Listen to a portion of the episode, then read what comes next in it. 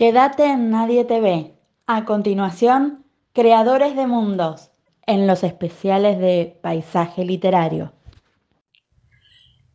Trafalgar Medrano me presentó a Angélica en el Café Burgundí de Rosario, una tardecita de primavera, mm, si la memoria no me traiciona, creo que fue a principios de los 80. Yo ya amaba la ciencia ficción por aquellos lejanos años de juventud e imperdonablemente no sabía de su existencia. Mis maestros adorados eran todos foráneos, Bradbury, Asimov, Dick. Fue allí y después de un par de cafés, cuando escuché a Medrano relatar uno de sus deliciosos viajes comerciales intergalácticos. Entonces, y sin siquiera todavía conocer sobre su más descomunal obra, Calpa Imperial, me enamoré perdidamente de ella. Y todo gracias a un tal Trafalgar Medrano.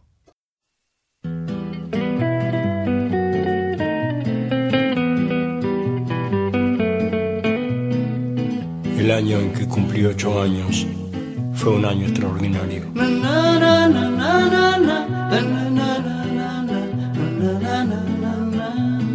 Empecé a pegarle con la izquierda, me regalaron un libro de Salgari y descubrí que el ángel de la guarda vivía escondido en un armario. Yo habría dado la vida a los ocho años por pasar la manito por el pelo del caballo, del llanero solitario. Hay plumas que nos marcaron por una u otra razón están indisolublemente unidas a nuestra historia personal, a nuestros recuerdos.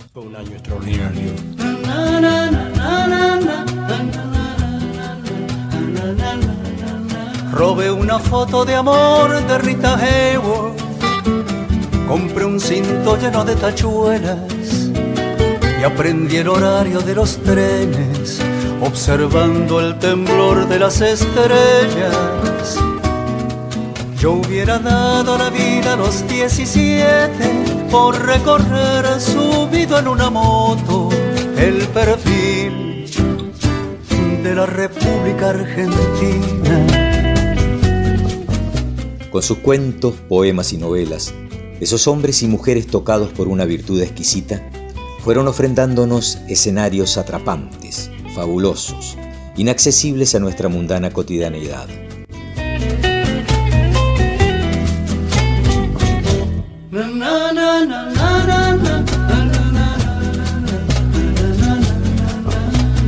El año en que cumplí los 24 fue un año extraordinario.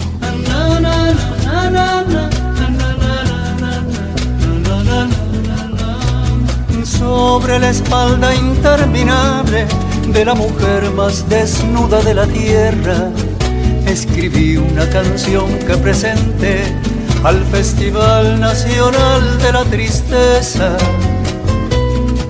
yo hubiera dado la vida a los 24 por cantar una canción de amor con la fuerza del avión de Casablanca. A sus letras mágicas les debemos los sueños más hermosos, pero también nuestras más pavorosas pesadillas. Son el combustible de la imaginación, esa llama que mantiene nuestros miedos y anhelos encendidos. Rita Hayworth en la foto ya no baila. El cinto con tachuelos se ha perdido. Y en el Museo de Cera de París está el caballo del llanero solitario. Hoy, en Creadores de Mundos, Walter Greulach les presenta Yo no sé si los años por venir Angélica Gorodischer.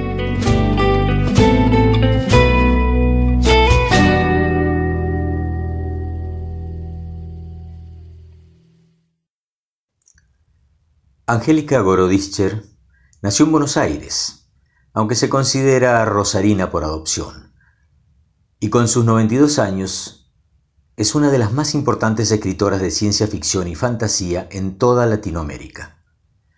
Pionera en el género, en octubre del 2011 recibió en Estados Unidos el importantísimo premio World Fantasy Lifetime Achievement, premio internacional a la trayectoria en narrativa fantástica, y en Argentina en el 2018 el Gran Premio del Fondo Nacional de las Artes. Es un modelo de mujer, ha hecho un aporte sustancial a la literatura argentina y además, algo que es mucho más importante, ha contribuido a visibilizar a las mujeres en la escritura se dijo por aquel entonces. En el 96 recibió el premio Dignidad, otorgado por la Asamblea Permanente por los Derechos Humanos, en vista de su trabajo por los derechos de las mujeres. Y en el 98 el premio Bullrich, otorgado por la Sociedad Argentina de Escritores a la mejor novela del trienio, escrita por una mujer. Además de todos estos y muchos más galardones, Angélica dice que se las arregló bastante bien para tener un marido, el mismo por 60 años, dos hijos, una nuera, una hija, un yerno, cinco nietos y una nieta, una casa, un jardín, amigos y amigas en el país y en el extranjero. Fue la primera mujer en sembrar la ciencia ficción en Argentina. Inventó una combinación de misterio, humor y rigor narrativo que la convirtió en referente indiscutido de la literatura nacional. Hay que llamar y esperar dos segundos para que te conteste. Estoy más loca que un timbre, dice, y apenas una risa para que Locuaz haga su presentación. Lo que pasa es que, como escribo ficciones, parezco una señora respetable, ¿viste? Si algo tiene Angélica Gorodischer, además de una obra literaria vastísima y fascinante, es la gracia chispeante de la conversación. Que le digan que es un genio o que lo que escribe es una porquería le da igual. Pero, ¿se siente como se la ha nombrado por allí una escritora de género? Y, sabes, los críticos te encasillan. Pueden poner cualquier cosa, suspira. Aunque se afirman que soy una genia, entonces estaría completamente de acuerdo. Porque para hablar de problemática de género, Gorodischer prefiere no poner en primer plano a la ficción, sino remitir más bien a los ámbitos profesionales globales y locales con los que ha colaborado asiduamente, como el Congreso de Escritoras de Rosario o la Red Relat. Lo cierto es que cuando empezaste a escribir ciencia ficción eras una de las raras mujeres en el terreno. No, no había en ese entonces, claro, que después apareció Úrsula Le Guin. Por cierto, suelo decir que su traducción de mi libro es muy superior al original. Ella fue quien puso en obra la transgresión aparentemente inocente de abrir las costuras primero al policial, el que mezcló con recetarios de cocina y en el que ubicó a madres en el rol de detectives, y después aquellos géneros considerados mayores, hibridándolos con todo tipo de discusiones. Una revolucionaria en la escritura.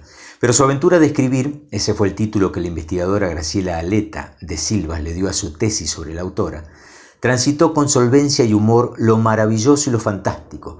De hecho, no se puede obviar en la narrativa nacional de los 60 y 70 obras como Opus 2, Bajo las lluvias en flor, Trafalgar, y ya en los 80 la premiada Calpa Imperial, una fantasía denunciante del poder totalitario. ¿Qué te interesa por estos días? Creo que lo que dejó la ciencia ficción fue una huella, la posibilidad de imaginar disparates ni antes ni ahora me interesó escribir historias reales. Para eso leo las noticias. A mí no me vengan con la realidad a secas, pero sigo escribiendo cosas eh, no muy normalitas. ¿Y cómo te sientan los honores? Eh, muy bien, me lo merezco, ¿no? ¿Qué tanto?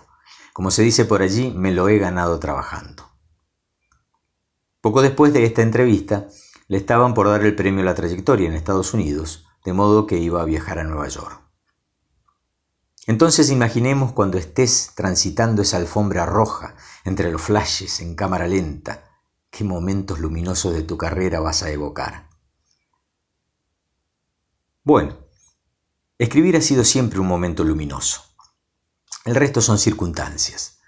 Sin embargo, creo que tengo muy presente la primera vez que alguien me publicó. ¿Qué fue? En la revista Vea y Lea, que ya no existe, ahí gané un premio por un relato policial, un cuento que ha resistido el paso del tiempo. Curioso, no hace mucho lo volví a leer y dije, mm, no está tan mal, resiste. ¿Y cuál es el secreto? Que fue escrito cuando trabajaba como bibliotecaria, a deshoras, mientras los jefes no me veían, o a la noche, después de dormir a los chicos. Se llama En verano a la siesta y con Martina. Fuiste una escritora precoz. Fui una lectora precoz, pero comencé a escribir a los 30 recién. Puede parecer una iniciación tardía, pero es que primero me pasó la escuela, que, como dice Shaw, fue el momento en que interrumpí mi educación. Y eso que su cursado en el normal de Rosario fue tan intenso como inspirador. Claro que sabía más que la profesora de lenguas. Después te peleas con tus padres, te pones de novia, te separás, la vida sigue, te volvés a poner y así y así. sí, sí, la vida.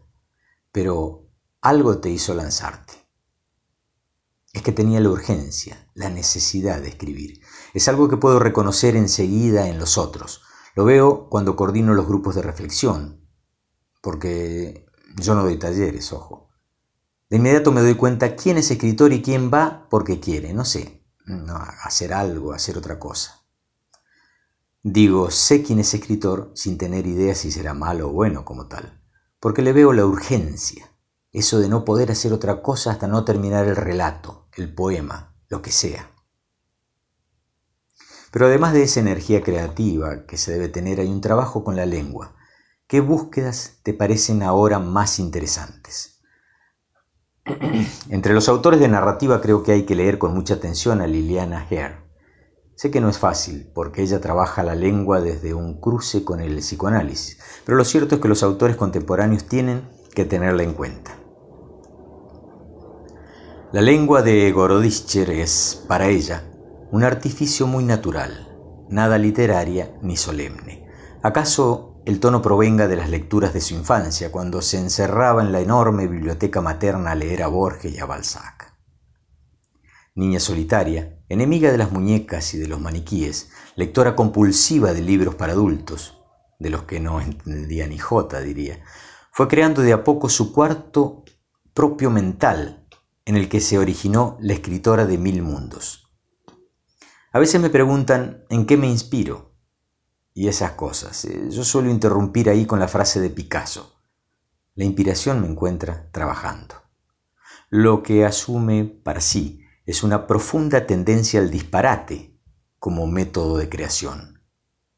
Sí, el disparate. A mí me encanta imaginar barbaridades, dice volviendo al timbre inicial. Ese histrionismo que quizás oculta una timidez, una perplejidad indispensable para mirar con amor y espanto la otra cara de la cotidianeidad.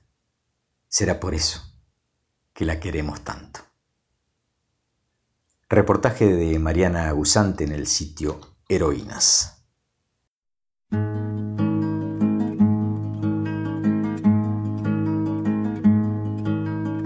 Siempre que se hace una historia, se habla de un viejo, de un niño o de sí. Pero mi historia es difícil voy a hablarles de un hombre común. Haré la historia de un ser de otro mundo, de un animal de galaxia. Es una historia que tiene que ver con el curso de la Vía Láctea. Es una historia enterrada, es sobre un ser de la nada.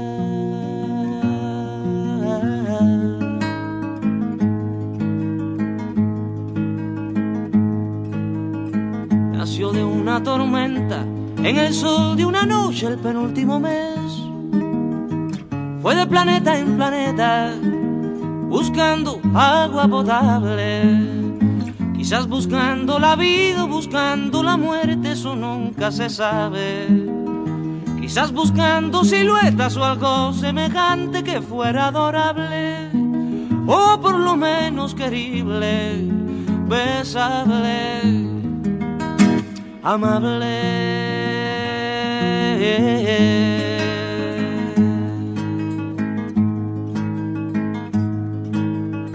Él descubrió que las minas del rey Salomón se hallaban en el cielo y no en el África ardiente, como pensaba la gente. Pero las piedras son frías y le interesaban calor y alegrías Las joyas no tenían alma, solo eran espejos, colores brillantes. Y al fin bajó hacia la guerra. Perdón, quise decir a la tierra.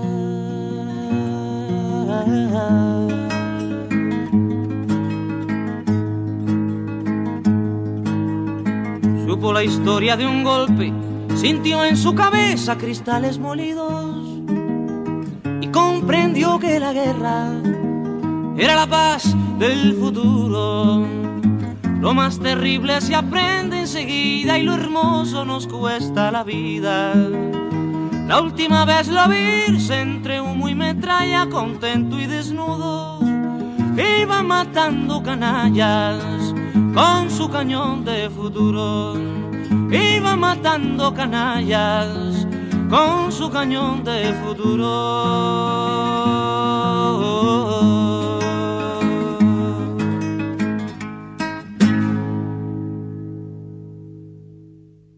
Cuando lo compré, dice Jaime, en alguna feria del libro, no sabía qué esperar de él. La escritora no tiene más obras de fantasía y su nombre no me sonaba para nada. Estuvo durmiendo largo tiempo en la pila. Grave error. Cuando lo abrí, escéptico, venía a ella agradeciendo por su apoyo a Hans Christian Andersen, Italo Calvino y a J.R.R. Tolkien. Allí me quedé con la boca abierta. En la contraportada encontré un comentario de la genial escritora norteamericana Úrsula Guin que dice: Calpa Imperial es un texto de enorme riqueza y complejidad, contundente, ferozmente imaginario e imprevisible tiene un talante visionario excepcional.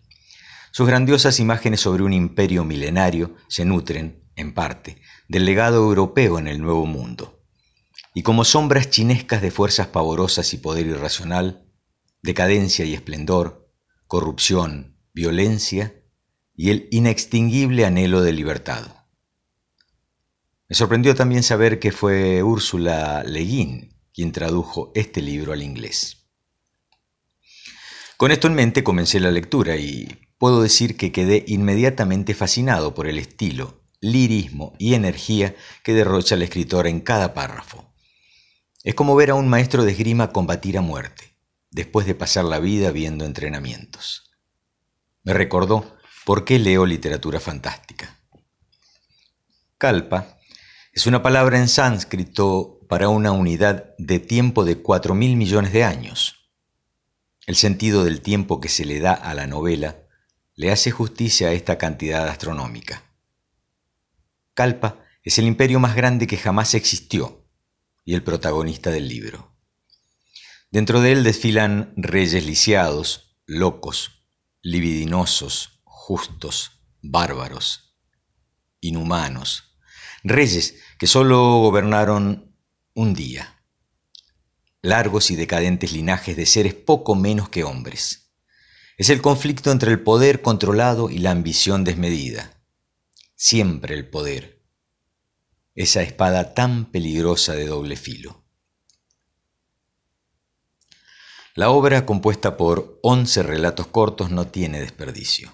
Ninguno de ellos es aburrido ni repetitivo, ni está para ser bulto. Es un trabajo corto de 250 páginas pero narrativamente denso, por lo que se recomienda leer en pequeños bocados, un cuento a la vez, y dejar que madure y se fermente dentro del inconsciente. Si Italo Calvino, Hans Christian Andersen y J.R.R. Tolkien tuvieran una extraña relación incestuosa, de ella saldría Angélica Gorodischer, una escritora maravillosa con todas las virtudes de estos caballeros y ninguno de sus defectos. Esta novela se impregna de una filosofía y una belleza tan humana y tan profunda que solamente una mujer podría haber creado. En resumen, Calpa Imperial es un libro difícil de conseguir, pero no imposible. Es una curiosidad y a la vez una joya. Vale la pena para el lector de fantasía que desea salir del cliché continuo, del estilo bestselleriano que tanto entretiene y tan poco nutre. Si amas la literatura con L mayúscula, y en particular la fantástica, te estarás haciendo un magnífico regalo si compras este libro. La batalla del norte duró exactamente 50 horas. Los hombres se acometían, se desgarraban, se despedazaban, retrocedían, tomaban aliento y volvían a acometerse. Cuando se cuentan estas cosas uno se asquea de la criatura que es el hombre. Estos no eran hombres, no eran ni siquiera lobos, ni hienas, ni carroñeros, ni rapaces. Eran organismos ciegos, sin cerebros, desprovistos de nervios, de sentimientos y de pensamientos, dotados solamente de garras para herir y de sangre para ser derramada. No pensaban, no creían, no sentían, no miraban, no esperaban, solamente mataban una y otra vez, solamente retrocedían una y otra vez y volvían a avanzar y a matar. Habían nacido, trabajado, amado, jugado, crecido, solamente para esto, para matar en los llanos del norte, al pie de una ciudad cubierta de musgo y flores. Cincuenta horas después del primer ataque no quedaban en pie más de cien hombres, desnudos, sucios, sangrantes, mutilados, enloquecidos. No se sabía y no importaba quién era el enemigo. Los cien seguían matando y retrocediendo, gritando por las bocas partidas, llorando por los ojos heridos, respirando por las narices quebradas, haciendo las armas con los dedos que les quedaban y volviendo a atacar y a matar y a matar. Por Jaime, del blog El Jardín del Sueño Infinito.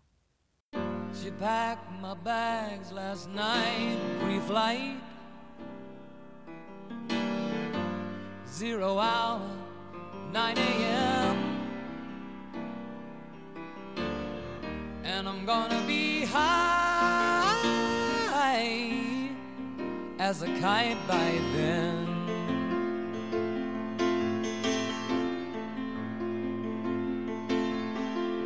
I miss the earth so much, I miss my wife.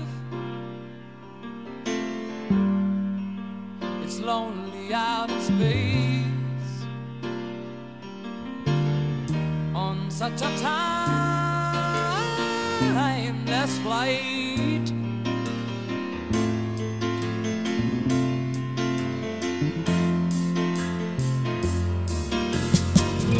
And I think it's gonna be a long, long time till touchdown brings me round again to find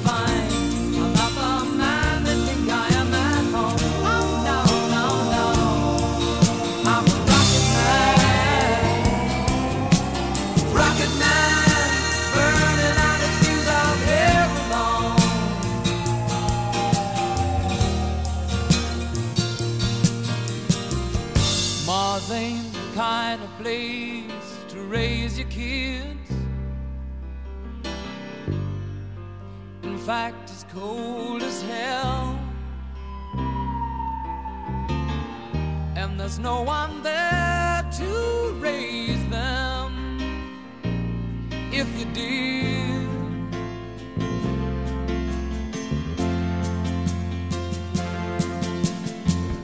and all the science I don't understand.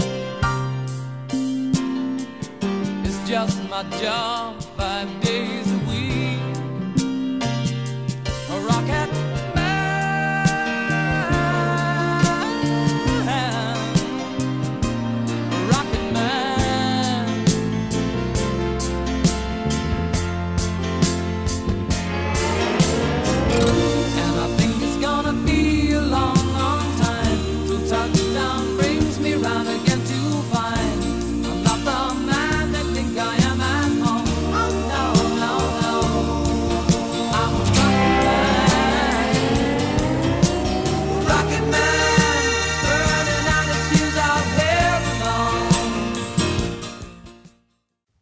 Bocadillos lumínicos. Angélica Gorodischer, hechicera y fabuladora, quien me embrujó con sus deliciosos disparates. No puedo mantener ni un instante más este secreto, descargó mi extraño amigo esa melancólica y pegajosa nochecita en el barrio Jardín. Soy un alma caída, quizás la única que ha logrado reencarnarse agregó mientras agarraba con las dos manos el mate de madera recubierto en aluminio. Luis Cráneo Gutiérrez era un ser atípico, una persona entrañablemente rara. Me lo crucé por primera vez en el preuniversitario de periodismo, en la Escuelita de Ciencias de la Información. Corrí enero del 84 en una Córdoba convulsionada por el advenimiento de la democracia. Inteligente a dar rabia, manejaba un sublime concepto del honor y la lealtad pero la mayoría se constituía en un tipo verdaderamente imbancable. Para mí, era un cofre de sabiduría, alguien al que podías preguntarle de lo que fuese y siempre tenía la respuesta correcta. Con el tiempo me he llegado a preguntar si no me aprovechaba un poco de él. Quiero creer que mantenía esa relación por afecto y no por conveniencia. Vivíamos en Diagonal Hipódromo. Cursábamos las mismas materias y hasta las rendíamos juntos. Estudiar con él era un auténtico placer. Cráneo poseía el don de la lectura veloz y una capacidad de asimilación extraordinaria. En horas terminábamos con textos que a otros les llevaba hasta una semana. Era súper introvertido, aunque no por timidez sino por tristeza. Nunca estuve tan aislado de la gente como por aquellos tiempos en que cursábamos la licenciatura aunque gracias a su ayuda terminamos en tres años y algunos meses una carrera de cinco y medio. Cráneo, sobrenombre que llevaba desde chiquito debido a su prodigiosa inteligencia, me había acogido como su único amigo. Yo le había respondido con una sumisión absoluta a su enredado mundo. Solo frente a mí abría su caja de Pandora y me mostraba un interior infinito y fascinante. Quizás se soltaba conmigo porque Nunca lo ofendí o ridiculicé, como lo hacían regularmente nuestros compañeros de Faco. Décadas después me enteraría que la mayoría de aquellos estudiantes con los que compartíamos aulas y pasillos pensaban que éramos una pareja gay. ¿Qué decís? Le contesté con poco interés a la vez que tachaba en el calendario de mi cuaderno la fecha del 23 de julio del 87. Nos quedaba menos de una semana para terminar la tesis universitaria que presentaríamos en conjunto y no estaba dispuesto a sacrificar nuestro valioso tiempo en discusiones anodinas sobre almas y espíritus. Dentro de unos días nuestros rumbos se alejarán. Vos vas a retornar a tu cuyo querido y el viento decidirá mi camino, acotó en clara alusión a un mediocre poema que yo había escrito un tiempito atrás. ¿Y? dije casi sin abrir la boca. Tampoco lo miré, no quería darle piola a su barrilete. Me mereces el mayor de los respetos. Tu trato y tu aguante conmigo durante estos cuatro años han sido maravillosos. Sos el único amigo que tengo y que tendré en esta vida. Por momentos, junto a vos, me creí casi una persona normal y hasta disfruté de a ratos de mi tortuosa existencia, dijo, y la voz se le quebró al final. Vi en sus ojos perlas transparentes. ¿Qué te pasa, che? Cortala con lo dramático, si nos vamos a seguir viendo. Mendoza no está tampoco tan lejos, ¿no? Además, todavía tenés tiempo de cambiar de opinión y mudarte conmigo. Allá hay trabajo para los dos. Lo conformé mientras le palmeaba un hombro. Nunca me habría imaginado que Cráneo podía derrumbarse emocionalmente. No, no es eso, mocha. Ha llegado el momento de contarle a la única persona en la que confío cuál será mi destino dijo entre sollozos. Noté que sus lágrimas humedecían las hojas de la monografía y con disimulo las corrí a un lado. Contame entonces. Fue lo único que atiné a decir. Me hallaba sorprendido, casi choqueado por verlo en ese estado. No entendía nada y sentía un desagradable nudo que ascendía por mi garganta. No me juzgues mal, sé que lo que voy a decir sonará locura, pero también sé que respetarás mi voluntad y, y te guardarás esta desquiciada confesión para siempre. Júramelo. No puedo probarte nada, solo espero que mis próximas palabras no arruinen el cariño y la imagen que tenés de mí. ¿Me lo prometés? me dijo con la voz tomada y Con vergüenza se secó los ojos con una vieja servilleta que cubría la manija de la pava. Prometido, exclamé con mortal curiosidad, retirando mi silla unos centímetros para tener una mejor visión de mi amigo. No somos los únicos en el universo. Este tema lo hemos debatido muchas veces. Comenzó su alucinada historia mientras me diagramaba un supuesto mapa estelar sobre una hoja en blanco. En el espacio conocido habitan cuatro razas primigenias. Cada una posee un territorio bien definido que abarca miles de galaxias. Después de millones de años de confrontación bélica, han entrado en una relativa paz en estos momentos. Por ahora nadie se inmiscuye en los dominios del otro. Pensé en hacerle un comentario sobre qué capítulo de Star Trek era ese, pero la seriedad y el exagerado nerviosismo con que se expresaba inmovilizaron mis labios. Los homínidos, continuó, somos solo uno de las 746 subespecies inteligentes creadas por estos seres supremos. Existimos solo para servirlos a ellos. Todos hemos sido creados genéticamente en laboratorios del primer mundo, por así llamarlo. Algunas subespecies son guerreras, otras se usan en el servicio doméstico, otras solo para el sexo y el entretenimiento. Esclavos de todo tipo. ¿Y los seres humanos? pregunté atrapadísimo por el cuento fantástico que Cráneo me regalaba, olvidándome totalmente de la tesis y la pérdida de tiempo. Los seres humanos somos un caso especial. Fuimos creados por los amos del cuadrante 3, hace ya más de 4 millones de años y habitamos en casi 2.000 planetas. ¿Y qué función cumpliríamos? Inquirí divertido mientras le pegaba un mordisco a un pan criollo que había dejado inconcluso unos minutos antes. Somos una clase de bocadillos lumínicos, dijo, y gozó una amarga sonrisa.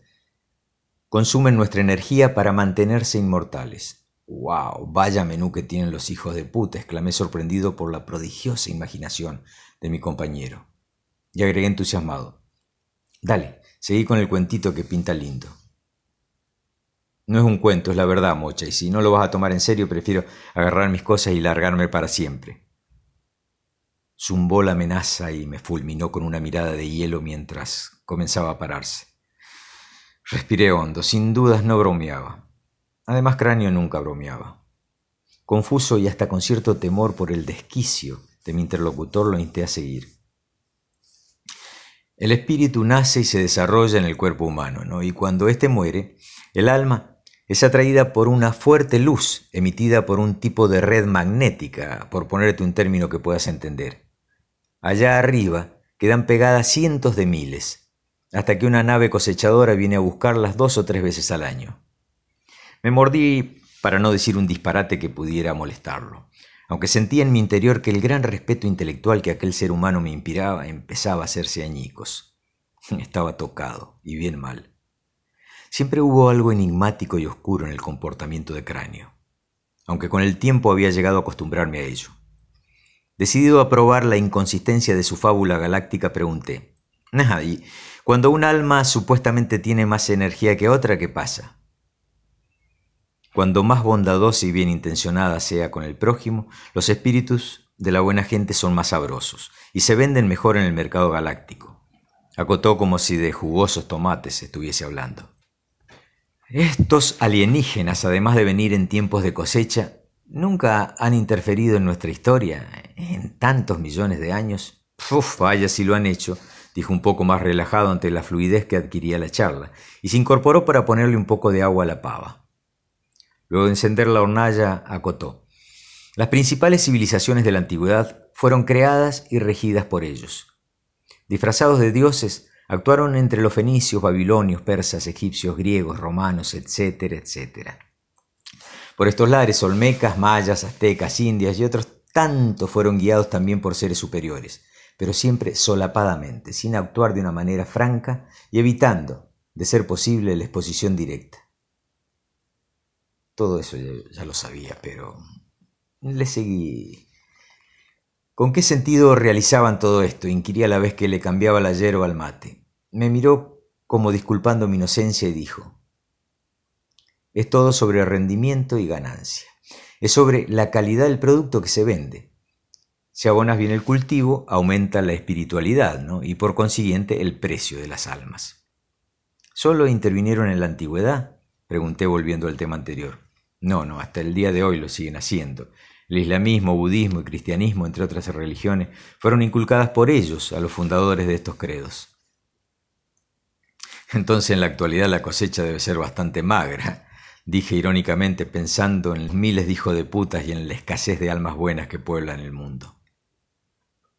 Ese es el gran peligro que me obliga a actuar inmediatamente.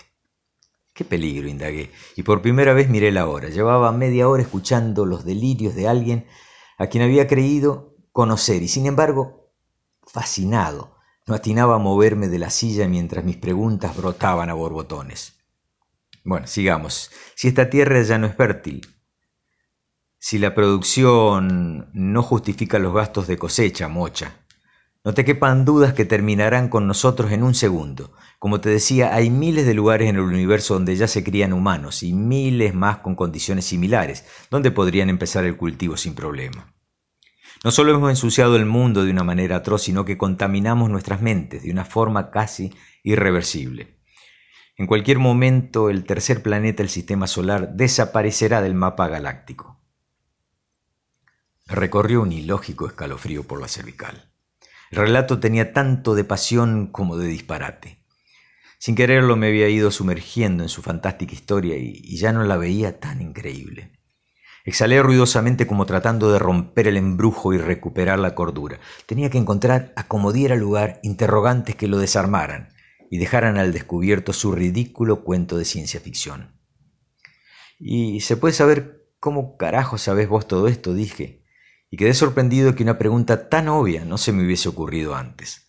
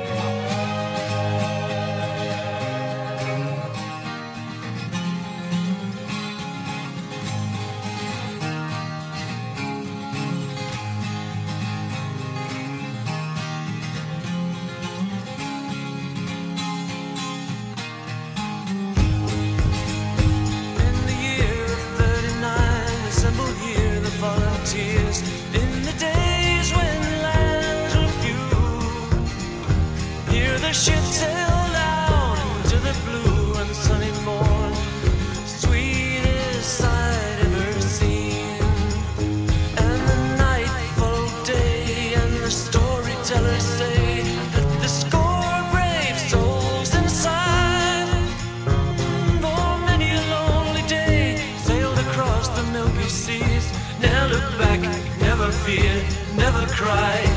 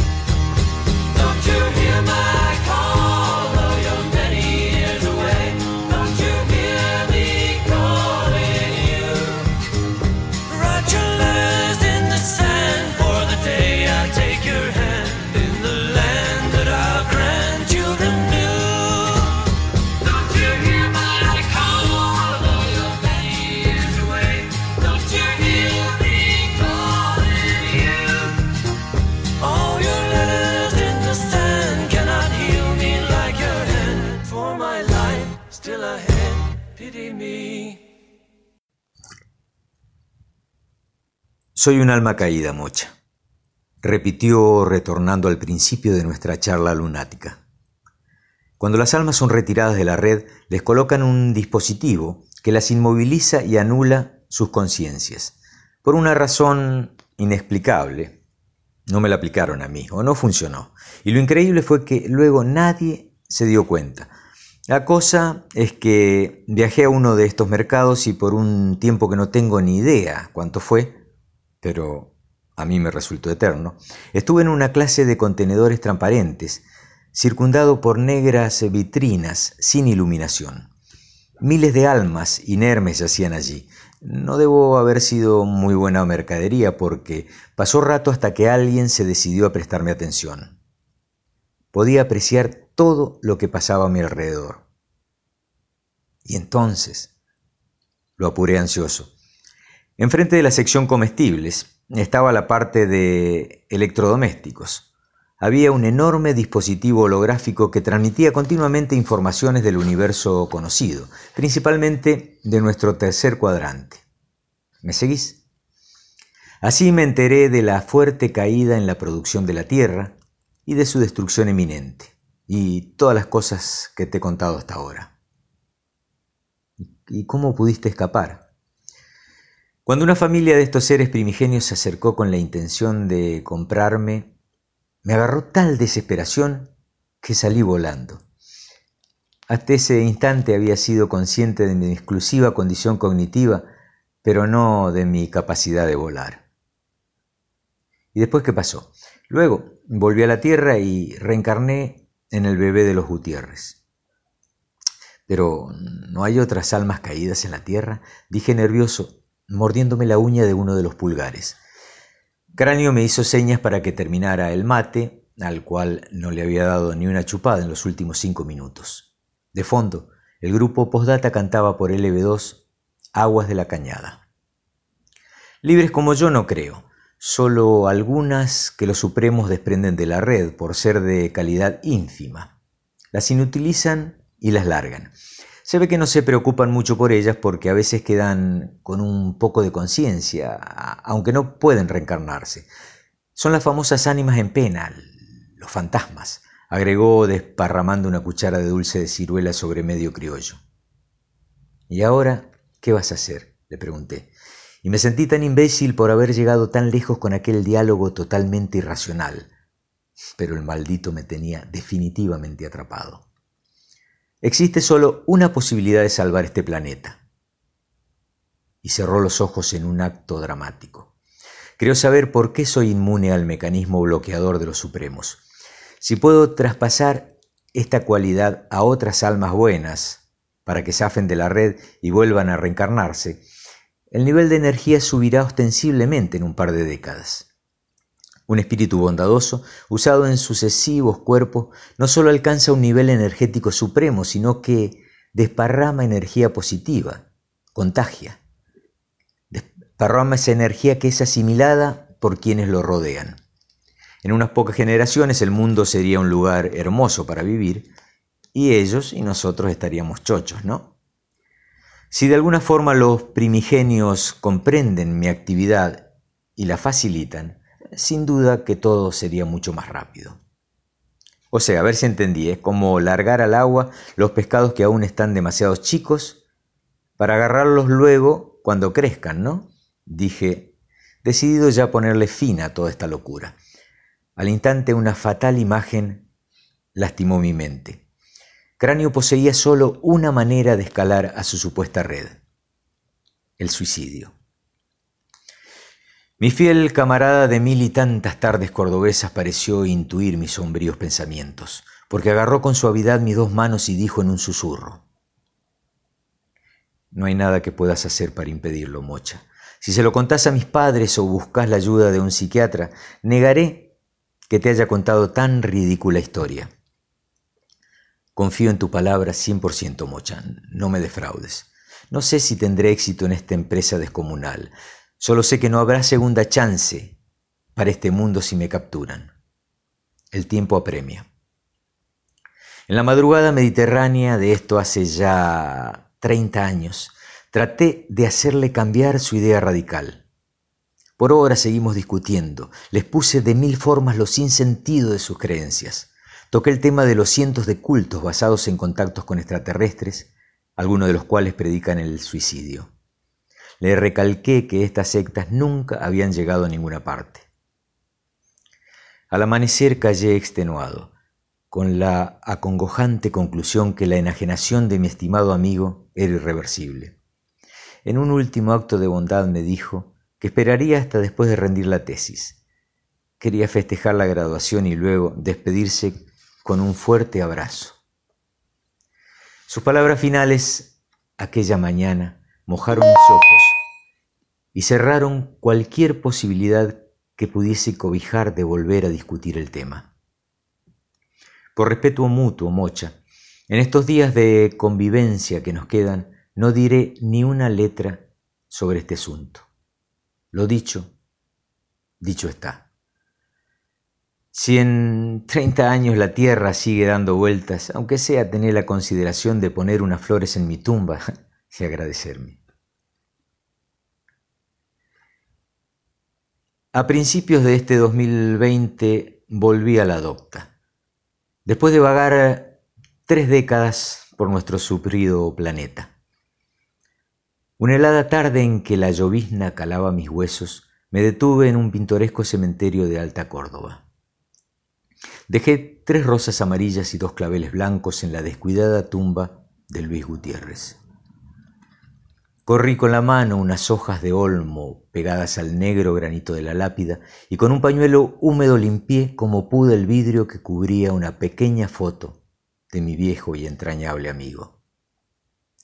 Me quedé unos minutos estático, como esperando que sucediese algo extraordinario.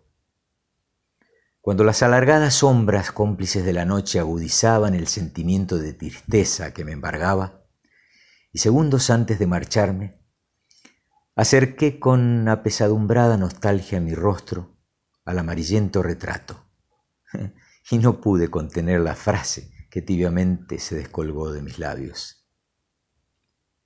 Muchas gracias, mi querido cráneo.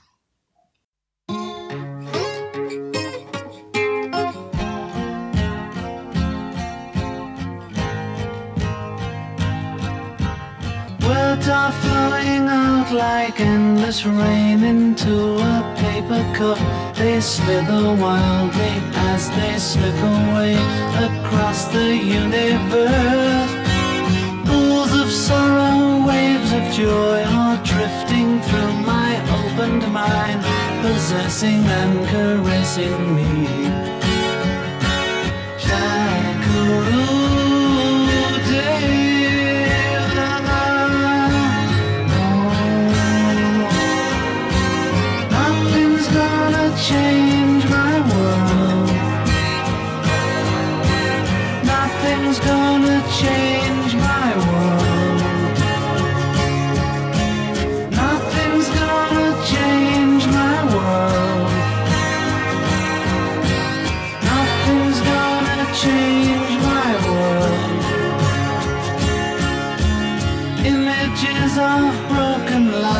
Dance before me like a million eyes. They call me on and across the universe.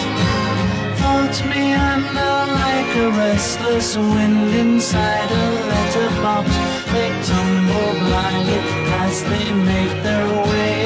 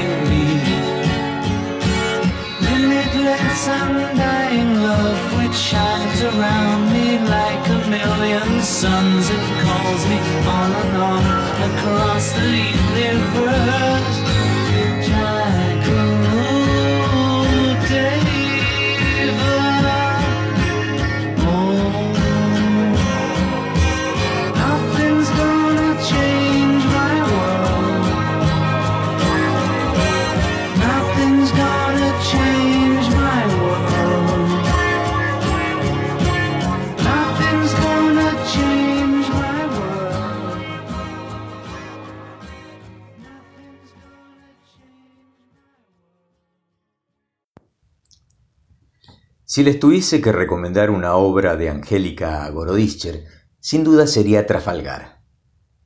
Esta es una novela compuesta por nueve relatos cortos, sin más conexión entre sí que la participación en todos ellos de Trafalgar Medrano, protagonista absoluto del libro. La autora utiliza el recurso del cuento indirecto, y lo hace con maestría, para narrar sus peripecias, haciendo que Trafalgar las relate siempre sentado en una mesa, frente a una serie interminable de tazas de café y a un oyente que jamás consigue reprimir su curiosidad. El lenguaje utilizado es llano. Angélica huye de la verborrea florida y en mi opinión es uno de los grandes aciertos de este libro. El lector tiene la sensación de estar escuchando una verdadera conversación entre amigos que sueltan las palabras sin detenerse a pensarlas más de lo frecuente. ¿Pero es una novela de ciencia ficción? se pregunta José Brox en el sitio Ciencia Ficción. Cada historia que cuenta Trafalgar ocurre en un planeta lejano, al que ha viajado últimamente para comerciar.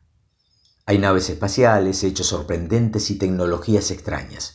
Pero lo importante, lo que pretende enfatizar la autora, son las aventuras, el protagonista se verá envuelto en algún entuerto que puede ir desde un suceso anecdótico hasta una proeza que implique el cambio de todo un mundo. Y por el camino nos va mostrando sociedades extrañas, pero arquetípicas, en este aspecto se parece a los viajes de Gulliver, que pertenecen más al mundo de la fantasía que al de la ciencia ficción, pues las explicaciones científicas son accesorias o totalmente inexistentes, por ejemplo, en los muertos que se levantan en el mundo de González, debido supuestamente al efecto de un cometa. Salvo que se indique lo contrario, se da por hecho que los personajes que aparecen son humanos. Trafalgar suele tener romances en todos los planetas, y que la comunicación no constituye jamás un problema sin que se hable de un idioma intergaláctico o se lo explique o se presente cualquier otra excusa pertinente. Simplemente se da por hecho queda fuera de la intención de la autora. Un aspecto interesante y muy logrado de la novela es el de no saber a ciencia cierta si Trafalgar Medrano es un hombre de mundos o un cuentista fabuloso. Todas las conversaciones se desarrollan en Rosario, ciudad argentina, en la época actual, con amigos del protagonista que indudablemente jamás han abandonado el planeta y cuyo único medio de transporte es el autobús mientras que el de Trafalgar es el cacharro, como lo llama él, la nave con la que atraviesa el espacio. Y a los que parece que la idea de viajar a otros mundos les es habitual exclusivamente porque son conocidos de Trafalgar. No hay más elementos de ciencia ficción que los que introduce Medrano en sus historias. Así que cada vez que empieza a contar una de ellas, el lector se dice, uy, ya va a empezar con sus invenciones de nuevo pero están tan bien hilvanadas, hay tantos nombres y situaciones extravagantes que parece imposible que las esté inventando sobre la marcha. Y digo sobre la marcha porque, como apunté antes, así son contadas, en mitad de conversaciones frecuentemente interrumpidas por sucesos externos. Basta que Trafalgar lleve contados dos párrafos de su historia para que el lector haya olvidado sus suspicacias de que no sea real y se vea absorbido por la misma curiosidad que inunda a su interlocutor. La curiosidad de saber cómo consiguió escapar de esa si las tenía todas en contra. En resumen, no se pierdan este libro entretenido de aventuras fantásticas con ambientación de ciencia ficción. Te atrapa instantáneamente, en el que ninguno de los relatos sobresale por sí mismo, pero en el que la elaboración fresca y original convierte el resultado total en una obra más que notable.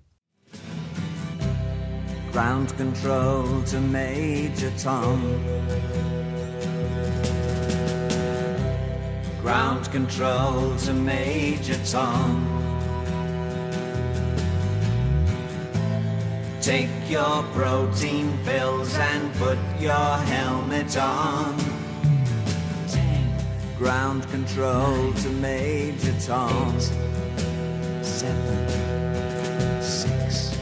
Commencing countdown engines on. Three, two. Check ignition one. and may God's love Lift be off. with you.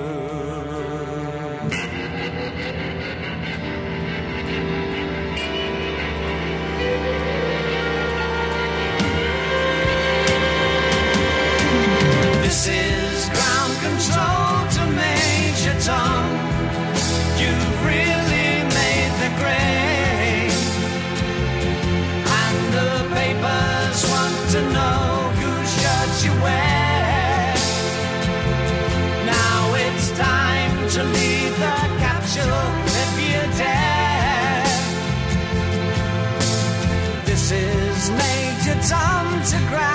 control.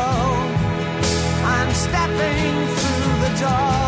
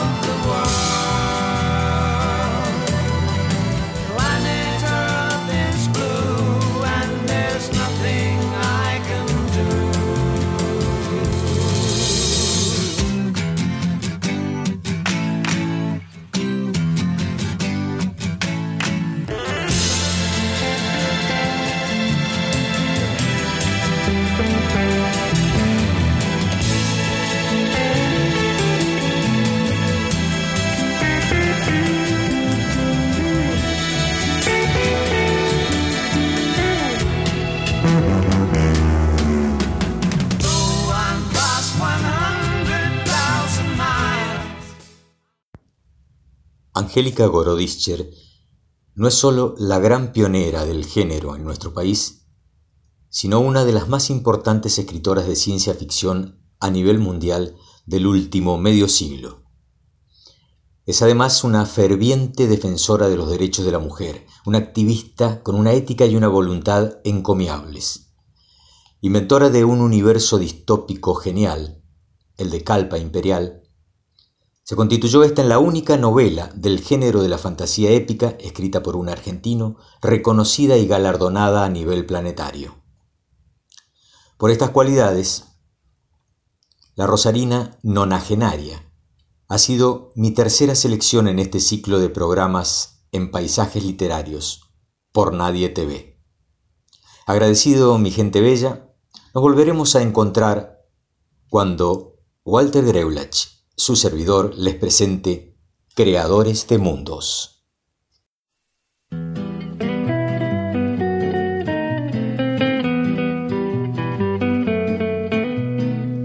El año en que cumplí ocho años fue un año extraordinario.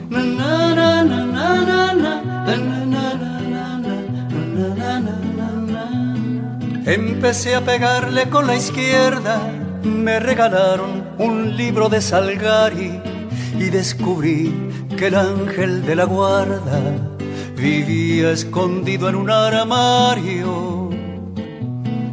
Yo habría dado la vida a los ocho años por pasar la manito por el pelo del caballo, del llanero solitario.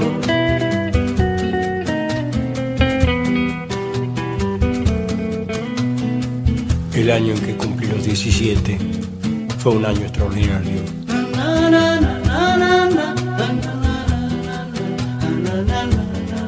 Robé una foto de amor de Rita Hayworth compré un cinto lleno de tachuelas y aprendí el horario de los trenes, observando el temblor de las estrellas. Yo hubiera dado la vida a los 17 por recorrer subido en una moto el perfil de la República Argentina